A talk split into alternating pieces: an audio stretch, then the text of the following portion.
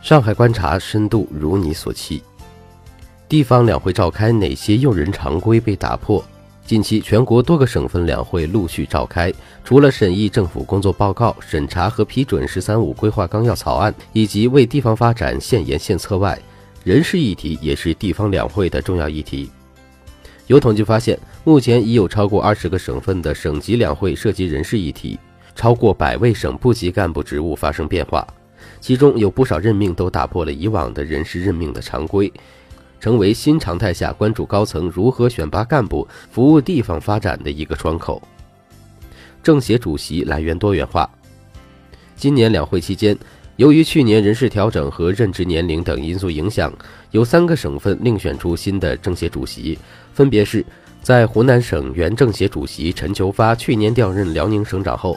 湖南省常委、政法委书记李薇薇当选湖南省政协主席，晋升为正部级。在湖北省原政协主席杨松和陕西省原政协主席马中平双双六十五岁，因年龄问题不再担任政协主席后，湖北省委副书记、政法委书记张昌尔和新疆维吾尔族自治区党委副书记、新疆生产建设兵团党委书记、政委、中国新建集团公司董事长韩勇分别接替了前两人的职务。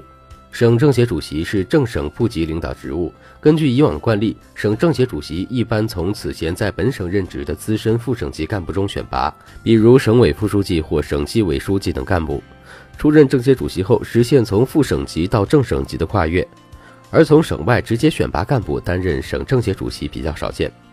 其中不多的案例包括：二零一二年四月，时任中央统战部副部长黄跃金空降江西，接棒出任江西省政协主席职务。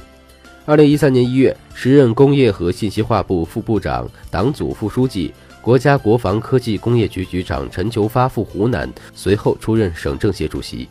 两个案例都是中央官员直接到地方出任省政协主席。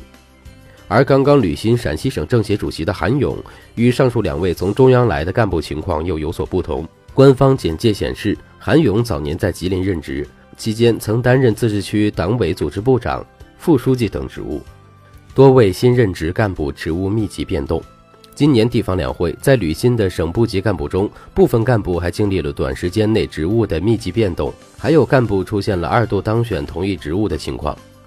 以新任四川省省长尹力为例，四川省十二届人大常委会第二十一次会议决定接受魏宏辞去四川省省长职务的请求，任命尹力为四川省副省长，代理省长职务。时隔一周，在一月二十九号下午举行的四川省第十二届人民代表大会第四次会议，选举尹力为四川省人民政府省长。从代省长到转正省长，仅隔一周。除了当选省长外，事实上，过去一年尹力的职务还经过了调整。去年三月，原任国家食品药品监督管理总局副局长、党组副书记、国家卫生和计划生育委员会副主任的尹力空降到四川。代替升任四川省政协主席的柯尊平出任四川省委专职副书记。去年四月，尹力开始以四川省委副书记、宣传部长身份出席公开活动，成为当时唯一一位兼任省委宣传部长的省委专职副书记。此外，今年地方两会中还出现了两位省部级领导干部再度当选副省长的情况，多省高院院长和检察长调整。与往年地方两会不同的是，由于多位省高院和检察院负责人到达六十三岁的任职年限，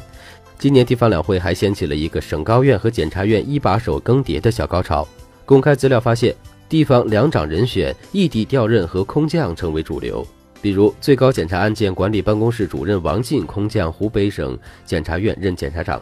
补缺稍早前调任去北京市检察院检察长的靳大力。在北京，最高法刑一庭庭长杨万明空降北京任高院院长。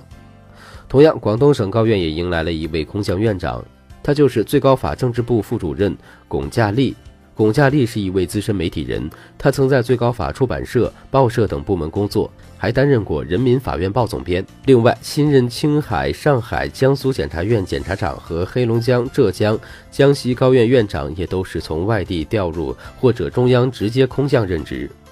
有些观点认为，中央干部空降地方出任公检法主官，正是全面推动依法治国背景下的一项实务举措。